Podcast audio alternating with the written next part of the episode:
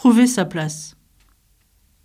La compétition pour occuper la meilleure place est ouverte.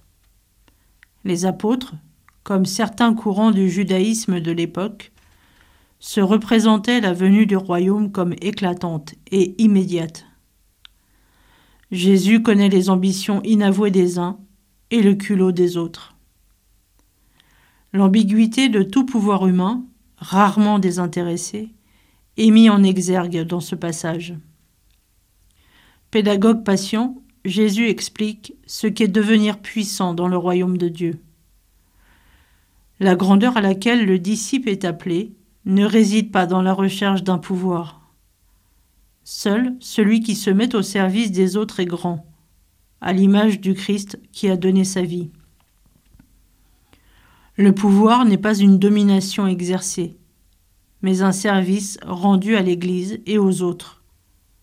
Le risque, c'est de tirer orgueil de notre service. Le serviteur n'est pas plus grand que son maître. À l'hôpital, un patient me dit un jour Pourquoi venez-vous me voir? Pourquoi perdez-vous votre temps ici? Il n'y a rien à faire. Il avait raison. Il ne me fallait pas chercher à faire, mais à être. J'avais cru jusqu'à présent que je me mettais au service des patients. En fait, c'étaient eux qui se mettaient à ma portée et m'enseignaient bien des choses. L'homme acquiert sa plénitude à travers le service et le don désintéressé des autres. Dans ce cas, il nous semble que nous donnons notre vie, alors qu'en vérité, nous la trouvons. Servir, c'est accepter de s'abaisser pour rejoindre l'autre et reconnaître sa grandeur.